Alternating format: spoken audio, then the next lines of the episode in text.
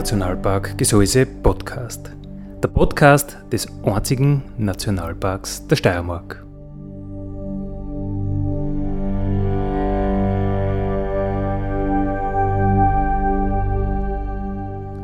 Alle zwei Wochen neu mit Themen aus dem Nationalpark Gesäuse und aus der Nationalparkregion. Daddy,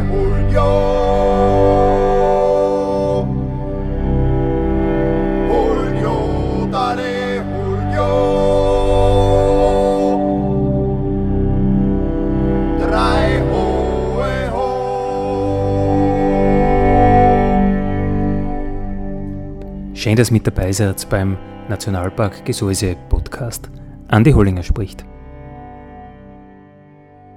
Es ist heute die 165. Sendung Nationalpark Radio mit einem super Thema, nämlich Geo-Rafting.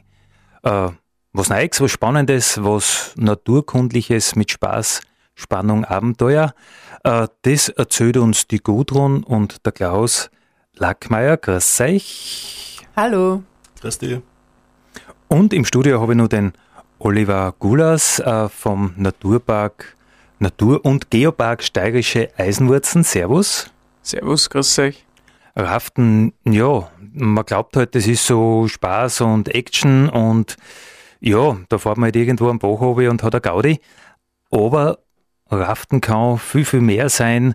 Man kann sich was erklären lassen, man kann die Landschaft, äh, durch die man durchfährt, die so vorbeizieht, die kann man dann mit ganz anderen Augen sehen. Äh, man kann sich das erklären lassen, was da alles passiert ist, dass das so ausschaut, wie es ausschaut und eine Gaudi neben Zubi auch noch um. Das alles kann Raften sein. Äh, Oliver Gulas, äh, Natur- und Geopark Steirische Eisenwurzen, Geo-Rafting, ich glaube, das gehört irgendwie zusammen. Ja, das gehört auf alle Fälle zusammen weil wir das Glück haben, dass wir in der Region neben Naturpark und Nationalpark auch einen UNESCO Global Geopark haben. Das heißt, wir schauen, dass wir auch die Geologie in der Region schützen und auch ein bisschen Bewusstsein für das schaffen, für die Besucher und für die Einheimischen.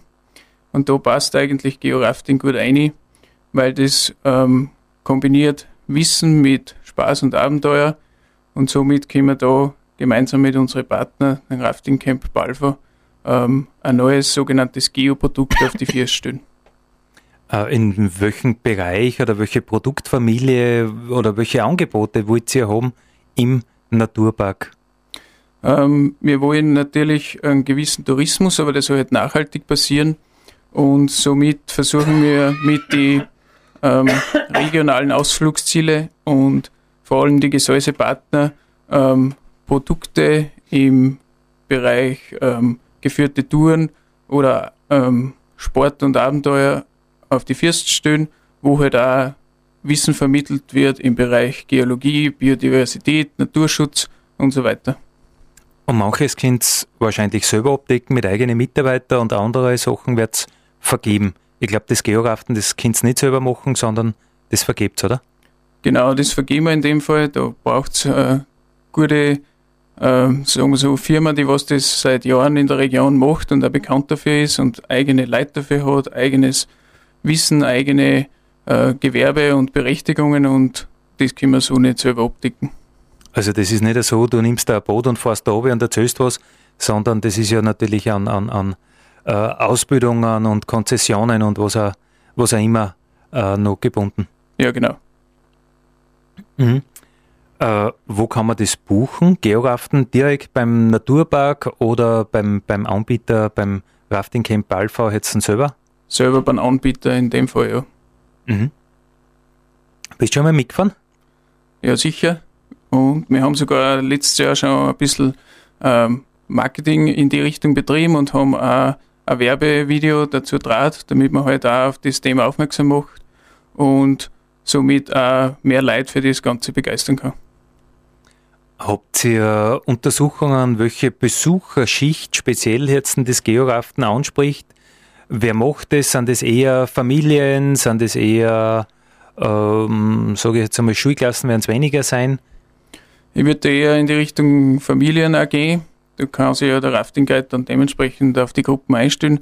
Aber natürlich auch ähm, Zielgruppen, die was sowieso auch in die Region kommen, weil sie halt Interesse haben an der Natur, an der Geologie oder an sonstigen Naturschutzthemen, die spricht man natürlich damit auch an.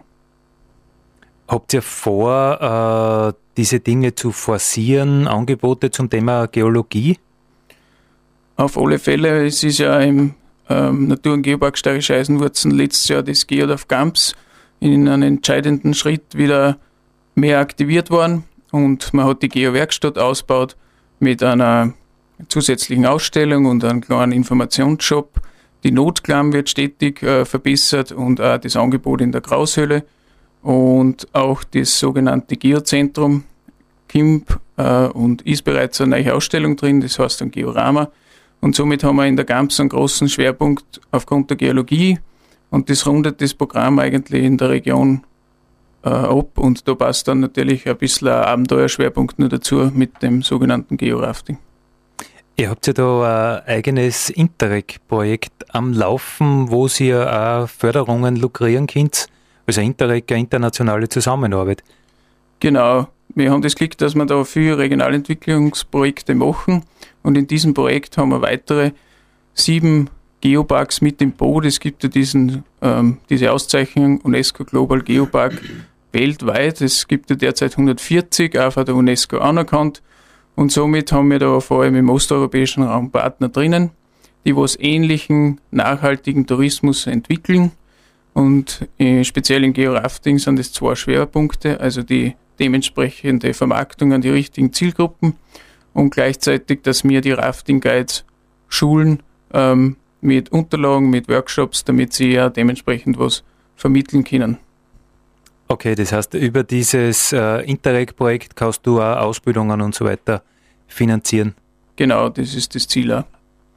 Ist das auch äh, ein mehrsprachiges Angebot oder ist das auf die deutsche Sprache äh, fixiert? In dem Fall ist es Deutsch und Englisch und die Schulungsunterlagen und auch, wenn Bedarf ist, die Workshops werden auf Englisch abgehalten.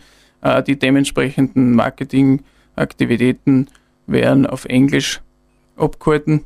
Und ich muss in, an der Stelle fast dazu sagen, dass eigentlich das Georafting, wenn ich jetzt ein bisschen so den Überblick gekriegt habe, die letzten Jahre bei den Geoparks weltweit, gibt es das Rafting und Georafting eigentlich nur bei uns und das ist schon ein schönes Alleinstellungsmerkmal, speziell dann in Zukunft auch nur mehr im nachhaltigen Tourismus und das ist eigentlich super, dass das bei uns gibt.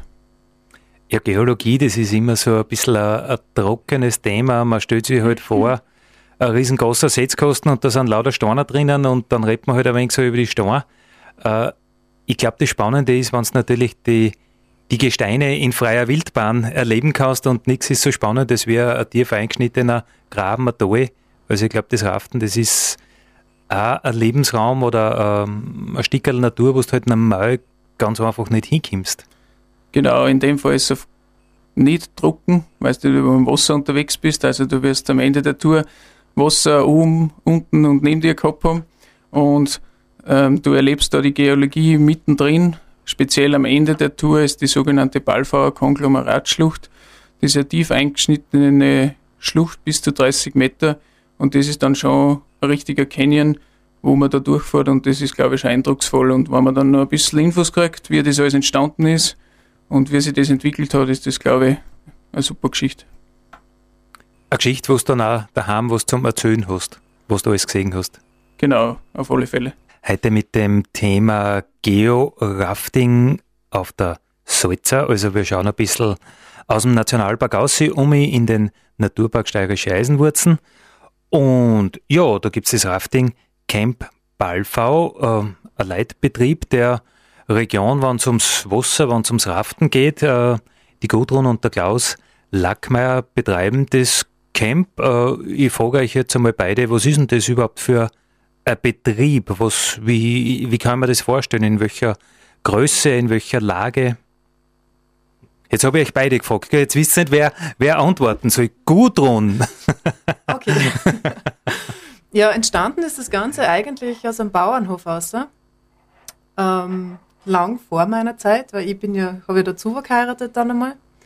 Ähm, ja, und eigentlich seitdem ich da bin, oder habe ich den, den, ganzen Werdegang dann ein bisschen mitgekriegt und ähm, wie, wie, sie das alles, wie wir alles umbaut haben, wie wir alles verschönert haben, Qualität gesichert haben für die Gäste.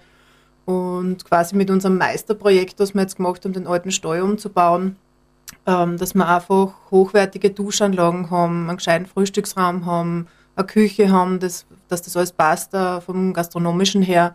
Ähm, das sind so die Sachen, die wir jetzt die letzten zwölf Jahre, seitdem ich da bin, dann gemacht haben und was bei unseren Gästen sehr gut ankommt.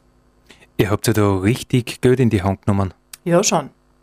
Und richtig cool ähm, ein Eck nach dem anderen, ein Heisel nach dem anderen hergerichtet und. Ja, genau. Ich meine, das war nie gegangen ohne die Schwiegereltern. Das war eigentlich immer so einvernehmlich und immer eine Entscheidung von allen Vieren. Da bin ich auf Anfang an mit einbezogen worden. Ganz selbstverständlich, weil sie immer gesagt haben, ihr müsst mit dem leben. Das war natürlich ganz super. Und ja, aber es ist einfach jetzt wirklich super zum Arbeiten, lässig zum Arbeiten. Es gibt kaum Dinge, wo man sagen, Marvin, das sind wir nicht so glücklich, sondern eigentlich das sind ganz, ganz wenig Sachen und sonst ist es wirklich, wirklich lustig zum Arbeiten jetzt. Wie viele Leute können bei euch äh, unterkommen? Naja, wir haben Zimmer, wir haben Apartments, wir haben Bettenlager, da kriegen wir ja, so 45 Leute unter. Ähm, und noch einen Zeltplatz. Nachdem der ganze Grund rundherum uns kehrt, kriegen wir da auch sehr viel. Können wir den quasi ein bisschen ausweiten, einmal kurzzeitig, wenn es notwendig ist. Also es kann schon sein, dass bei uns auch mal 100 oder 150 Leute schlafen. Also je nachdem, äh, wie gut, dass sie sich vertragen. Genau. Ausgezeichnet. Äh, ihr seid ein Betrieb, der dieses Georaften anbietet. Genau. Wir waren eigentlich von Anfang an dabei. Das war noch vor meiner Zeit, wie das Ganze entstanden ist. Am Beginn waren es drei Betriebe. Die anderen zwei Betriebe haben dann aufgehört. Gibt, die gibt es vielleicht auch gar nicht mehr. Ähm, und wir haben das eigentlich die ganzen Jahre immer im Programm drinnen gehabt. Äh, und jetzt eben im Oliver beziehungsweise mit dem, mit dem Geopark und mit dem Naturpark haben wir jetzt gesagt, wir möchten das wieder mehr beleben. Ähm, und nachdem wir der einzige Betrieb sind, der einfach Naturparkpartner ist, haben sie das dann natürlich mit uns gemacht und wir haben das gern wieder aufgenommen, haben unsere Bootsführer auch zu den Schulungen geschickt.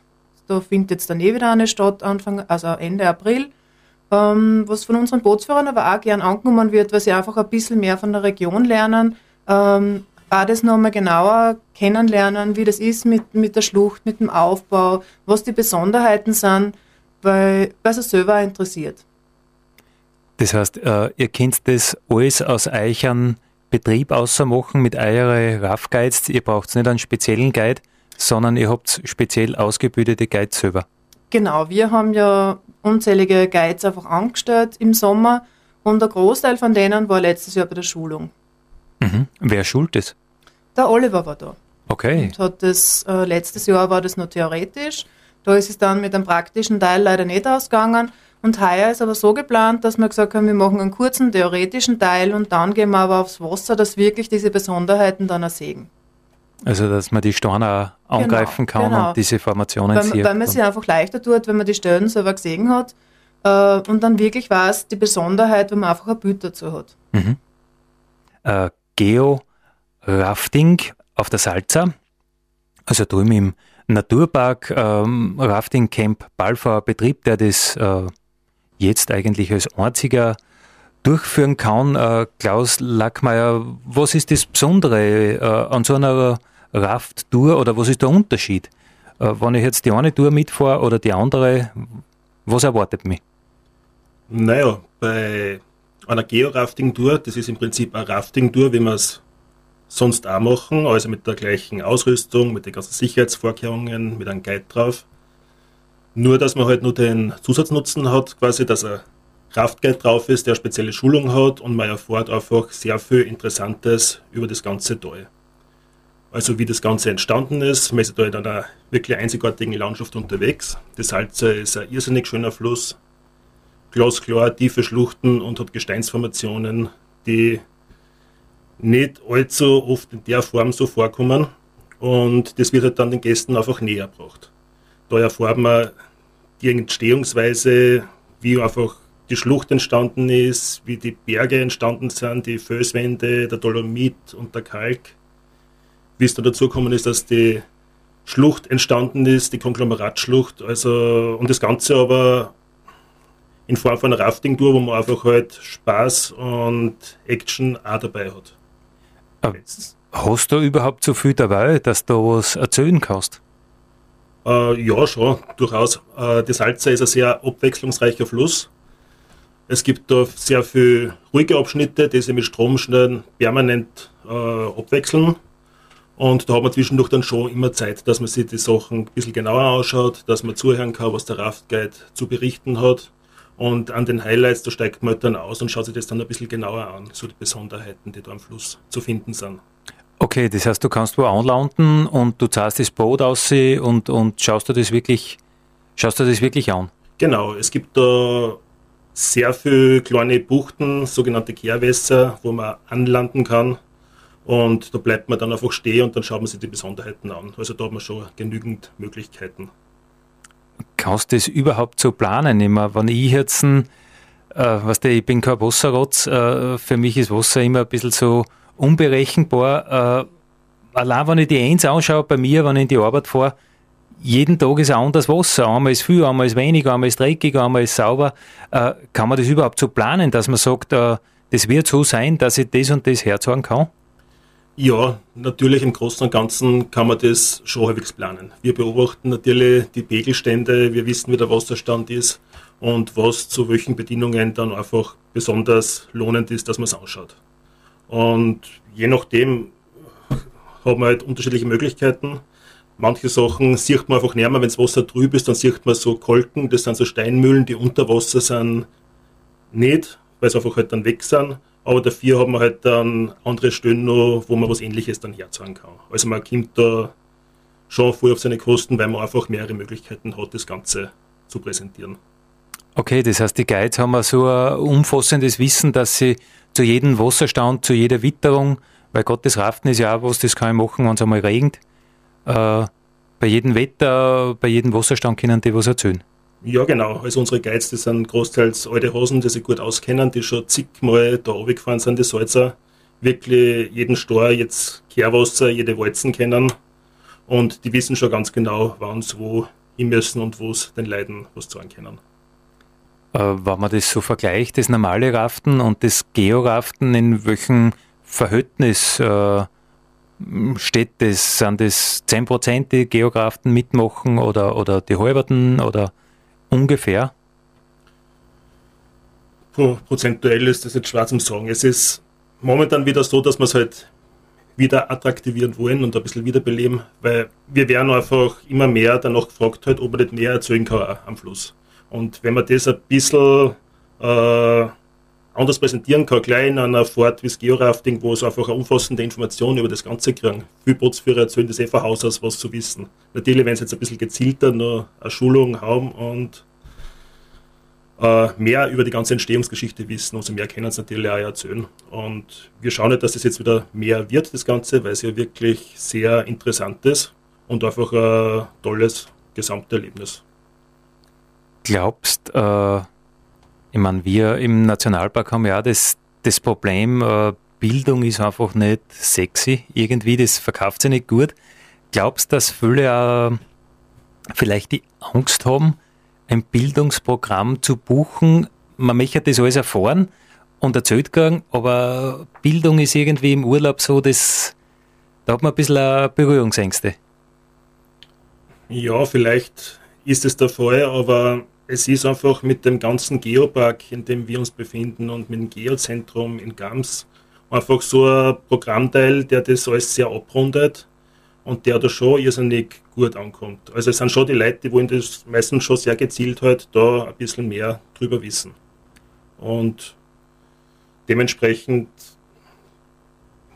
äh, begeistert sind sie davon. Also nehmen das schon sehr gern an, die mhm. ganze Sache.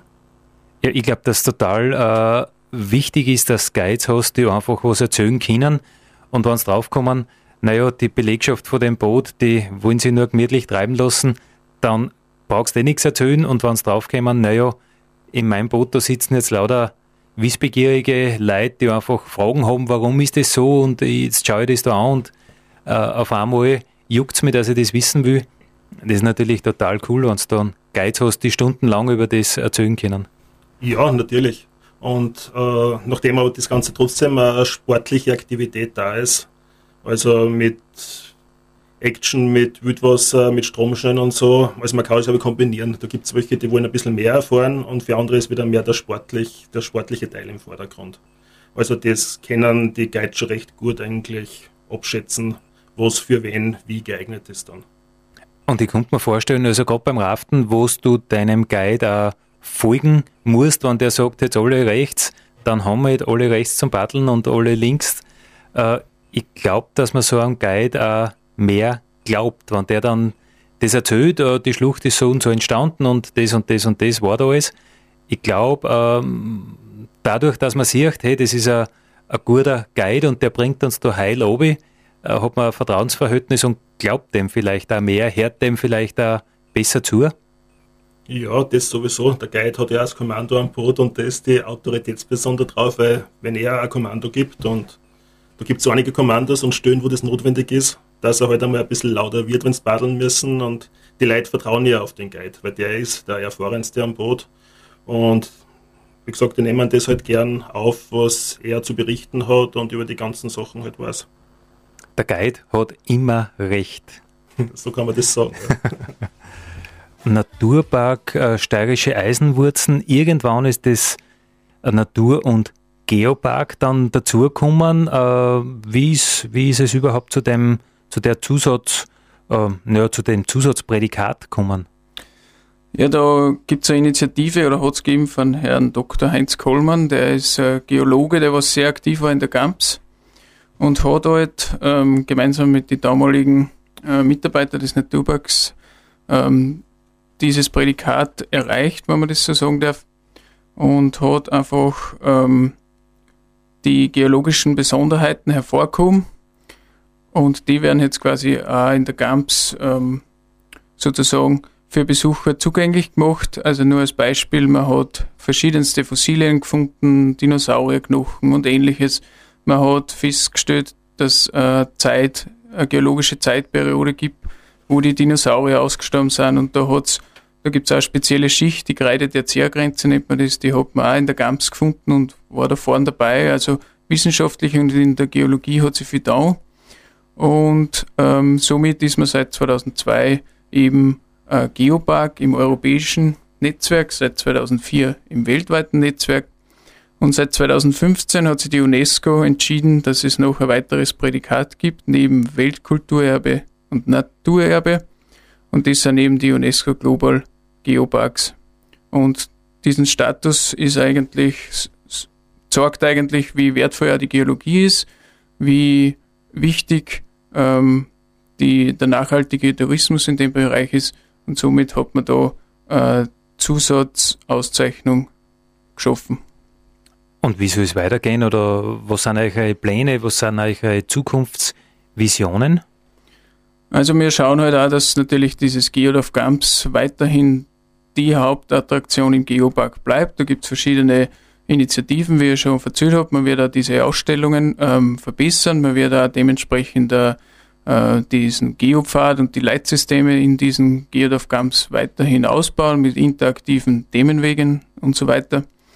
Und man wird natürlich auch versuchen, jetzt dieses Georafting auf gute First zu stellen.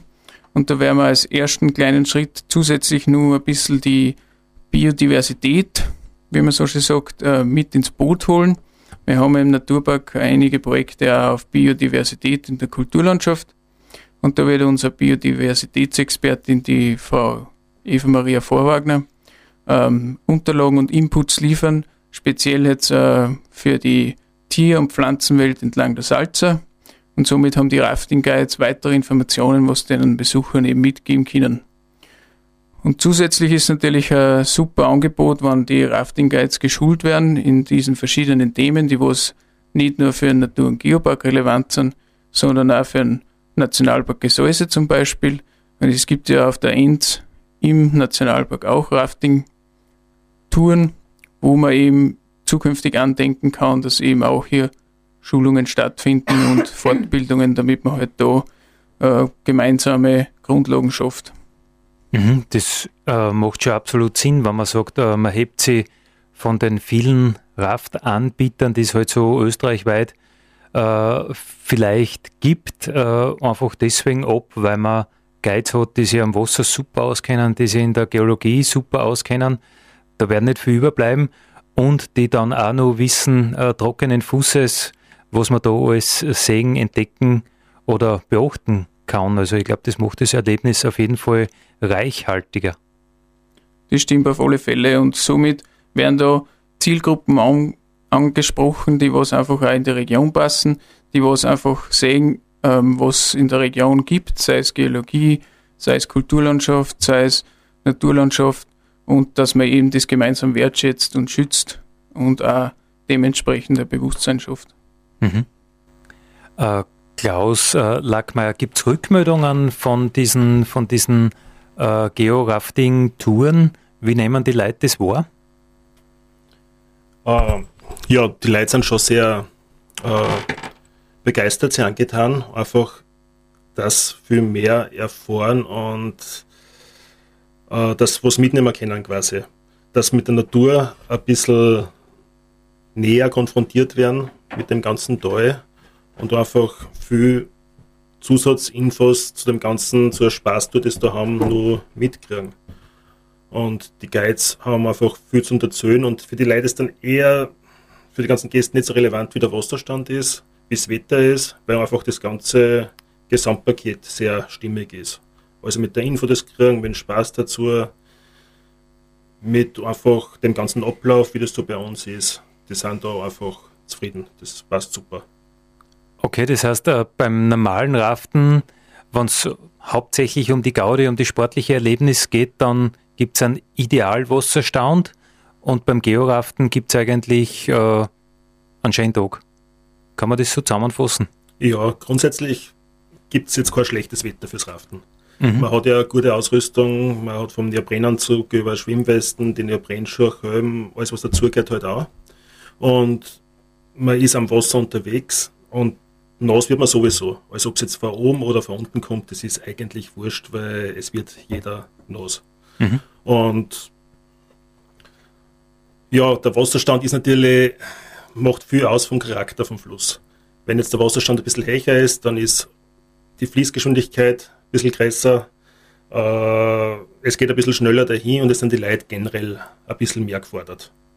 Äh, wenn der Wasserstand niedriger ist, dann hat man halt ein bisschen mehr Zeit zum Beobachten, zum äh, gewisse Stellen ausschauen, zum Informieren, zum Meer erfahren. Man hat dann auch die Möglichkeit zum Wildwasserschwimmen, zum Springen. Also es ist immer ein bisschen anders dann, aber jedes Mal eigentlich sind ein bisschen andere Highlights dabei.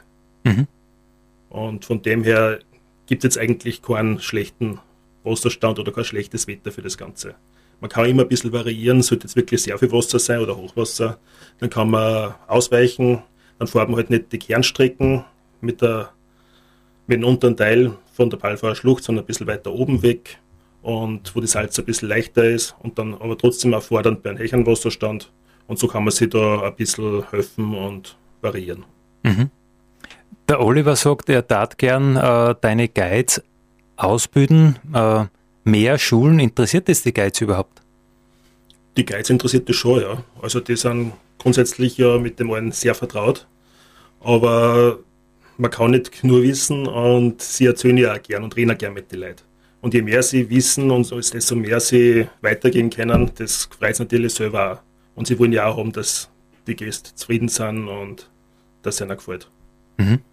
Also ich glaube, äh, ihr seid euch da ziemlich handelsaus. Schaut's, schaut's aus. Auf alle Fälle, wir arbeiten gern zusammen in der Region. Mhm. Heute reden wir über das äh, Georaften. Oliver eine Herzensangelegenheit für dich und für den äh, Natur- und Geopark Steirische Eisenwurzen. Ihr habt ja was geplant. Es wird ein Festel geben, ein Vorstellungs-, äh, Testfest, irgend, irgend sowas. Ja, auf alle Fälle ein Fest. Und zwar ja, Geo-Rafting-Präsentation wird es sein mit einer äh, Tag der offenen Tür beim Rafting Camp Bolfa, mhm. wo wir eben mir unser Projekt vorstellen, was Georafting ist und ein bisschen eine kleine Präsentation drüber. Und dann gibt's äh, eine gemütliche Umrahmung mit Kulinarik und Musik. Und das wird sein am um? Am 7. Juni, das ist ein Freitag ab 18 Uhr in der Balfa.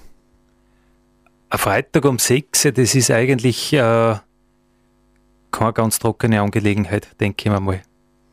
Wie, wie schon gesagt, Georafting ist nie eine trockene Angelegenheit. du wirst, wie hast gesagt, von oben, unten und von der Seite und von ein wenig wirst, wirst nass. Genau.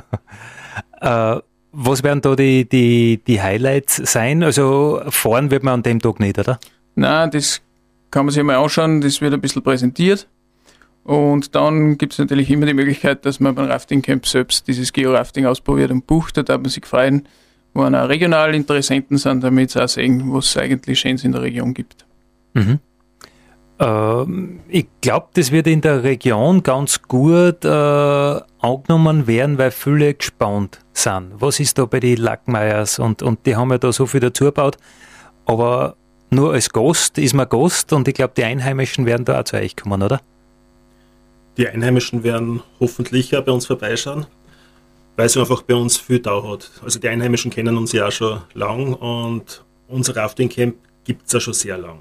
Seit 1979 hat das Ganze angefangen und da ist dann von meinen Eltern der Bauernhof äh, betrieben worden und auch zeitgleich adaptiert worden als Rafting Camp und da hat das Ganze klar angefangen und hat sich halt im Laufe der Jahrzehnte weiterentwickelt. Und ja, wir sind halt da eingestiegen und führen das fort und man muss sich das so vorstellen, der Moorhof, das ist ein über 500 Jahre alter Bauernhof mit einigen Nebengebäude und da gibt es halt überall was äh, zum Schauen und schöne Platzerl, wo man sich aufhalten kann und wo man sich einfach gern aufhält. 7. Juni, das ist ein Freitag, haben wir gehört, ab 18 Uhr bei euch am Hof, bei euch am Betrieb. Rafting Camp, glaube ich, sagt eigentlich eh sehr, sehr viel aus. Also man kann bei euch auch nächtigen, man kann Urlaub machen, man muss nicht nur, oder nur, das Raften ist halt nur ein Teil eures Gesamtangebotes. Genau, also es gibt äh, super Pakete, die sehr gern gebucht werden, weil einfach die Leute gern ein bisschen länger bei uns da sind. Wir haben da so Nebengebäude wie die alte Schmieden, das ist so ein Storhäusl mit einer Feierstelle drinnen oder die Dörrhitten, das ist auch nochmal ähnlich, wo man bei jedem Wetter eigentlich super sitzen kann und wir veranstalten da Grillabende und das Ganze in ja, rustikaler Atmosphäre und das kommt einfach sehr gut out auf den Bauernhof. Mhm. Das heißt, es wird äh, ein längerer Abend werden. Das Ambiente wird, wird die Leute zum Verbleiben auch an dem, an dem äh, 7. Juni anregen. Ja, das hoffe ich schon, dass ein bisschen bei uns da bleiben und dass wir miteinander ein paar schöne Stunden verbringen können bei uns. Euer Betrieb, der ist irgendwie so ein, ein Leitbetrieb, wenn es um Qualität geht, wenn es um Zusammenarbeit geht. Ich meine, ihr seid ja da, was Gott wo, überall verbandelt in Netzwerken, in, in Kooperationen. Was macht ihr alles? Jetzt traut sich keiner. Also ich habe da, ich habe da eine ganze, eine ganze Listen zum Beispiel, Gudrun. Du bist Branchensprecherin, nämlich ja, genau. wo? Ja, bei den Gesäusepartnern, das war ja mal wirklich eine super Idee. Es hat ja den Naturparkpartner gegeben, es hat die Nationalparkpartner gegeben und unsere Gäste haben sich eigentlich überhaupt nicht auskennt. Teilweise glaube ich auch nicht die Partner selber, wie jetzt was ist. Und wir haben gesagt, es war eigentlich super, wenn wir das irgendwie verbinden könnten miteinander, um einfach äh, das auf, auf bessere First stellen äh, und auch für uns, weil wir waren jetzt Nationalparkpartner und Naturparkpartner, du hast dort hingehen müssen, du hast da hingehen müssen und jetzt gibt es halt nur mehr eins und das sind die Gesäusepartner, die einfach für Qualität stehen und da hat es einfach ähm, dann quasi ein Komitee gegeben, oder gibt es ein Komitee, die einfach dann entscheiden, wenn wer neu dazukommen will, ob der, da, äh, ob der dabei ist oder nicht. Und da sind wir ihm gefragt worden, ob wir das übernehmen. Und da bin jetzt ich zum Beispiel ein Branchensprecher. Freiwillig oder Schon freiwillig. ich glaube, das zeichnet euch ein Betrieb aus, dass man mehr tut, als man tun müsste, oder? Fürs große Ganze, für eine Region. Ja, aber das ist sehr wichtig, weil einfach die Zusammenarbeit ganz, ganz wichtig ist, dass man einfach mit den Gesäusepartnern kommuniziert und schaut, was gibt es in der Region, was kann ich für meine Gästen, für meine Gäste da, da, da holen, was, was passt für, für meinen Betrieb. Und da ist natürlich immer super, wenn man vorne mit dabei ist, wenn man einfach die neuesten Informationen kriegt. Umweltzeichen war ja da so ein Thema, oder bei euch? Umweltzeichen haben wir auch gemacht, ja, war uns eigentlich auch ein großes Anliegen, dass man einfach, ja, prinzipiell, wir haben immer so gearbeitet ähm, und haben einfach dann dieses Zertifikat gekriegt. Ähm, ja, ist halt auch noch ein kleiner Teil quasi. Und Klaus, du hast da jetzt erst äh, vor ein paar Monaten was umgehängt, Kassier beim Tourismusverband. Also es muss einfach viel Zeit noch bei euch äh, überbleiben. Wahnsinnig viel Zeit, ja, weil wir uns irgendwie beschäftigen. Na, das ist natürlich auch selbstverständlich, dass man bei den Sachen einfach ganz gern äh, mitarbeitet und wenn es irgendwas gibt, wo man sich einbringen kann, dann macht man das auch grundsätzlich ganz gern. Alles, was so möglich ist, halt, was die Zeit noch ein bisschen erlaubt. Also alles, was mit aller Gewalt leicht geht, das bringt man unter. So ähnlich, ja. So. Na, das ist schon in Ordnung, so die Funktionen, die man so hat und macht. Wenn man es gern tut, dann findet sie irgendwo eine Zeit dafür. Ja, schon und man bringt sie gern ein, wie gesagt. Also das ist ein großes Ganzes, wo man da mitarbeiten kann und das gemeinsame Ziel vor Augen, das zahlt sich einfach aus und da hilft man halt gern mit. Oliver, gibt es noch berühmte letzte Worte? Ja, zum Abschluss passend zum Gesäuse Partnernetzwerk und zur Region und zum gemeinsamen Wirken. Und falls der Ulrich Mattelschweiger von der Heimat zuhört, bleibt's geil. Ausgezeichnet. Dale Julio. Julio,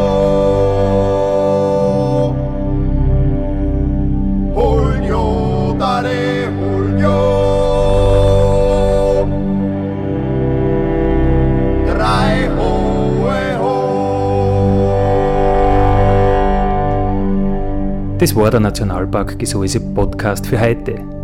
Ich freue mich, wenn ihr wieder mit dabei seid in 14 Tagen. Vielen Dank.